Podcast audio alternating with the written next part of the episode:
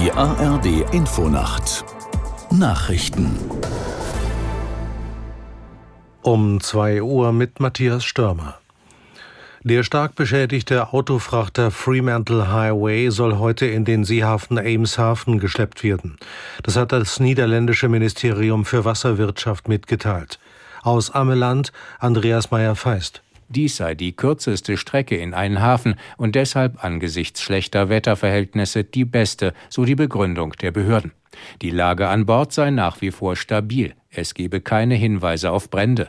Das Schiff soll unter anderem von einem Ölbekämpfungsschlepper begleitet werden. Bisher sei kein Öl ausgelaufen. Wann das Schiff seinen Zielhafen erreicht, ist unklar und abhängig vom Wetter, von der Strömung und von den Gezeiten.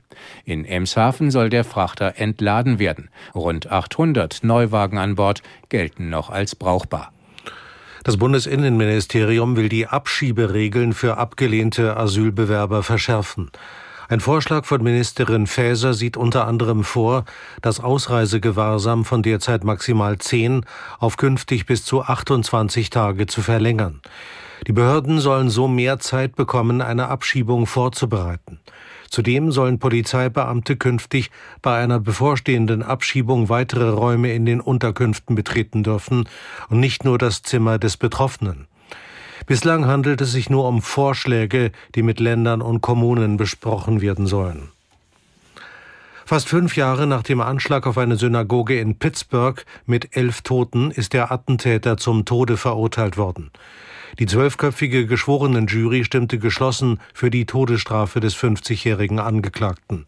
Aus Washington Nina Barth. Die Entscheidung der Geschworenen musste einstimmig getroffen werden, andernfalls wäre der Attentäter zu einer lebenslangen Haftstrafe verurteilt worden. Dieselbe Jury hatte Bauers bereits im Juni in 63 Anklagepunkten schuldig gesprochen. Der Anschlag auf die Synagoge gilt als das schwerste antisemitisch motivierte Verbrechen in der US-Geschichte. Augenzeugen zufolge soll Bauers beim Eindringen in die Synagoge gerufen haben, alle Juden müssen sterben. Der Richter wird das Todesurteil in den kommenden Tagen offiziell verkünden.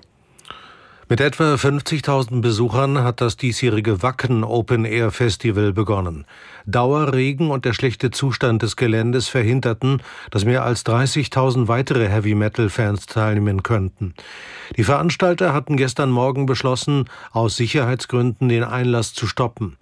Wer es nicht auf das Gelände geschafft hat, soll das Geld für die Eintrittskarte zurückbekommen. Soweit die Meldungen. Das Wetter in Deutschland. Wechselnd bewölkt, gelegentlich Schauer 17 bis 11 Grad. Am Tage wiederholt Schauer oder Gewitter. Im Süden teils freundlicher 16 bis 24 Grad. Das waren die Nachrichten.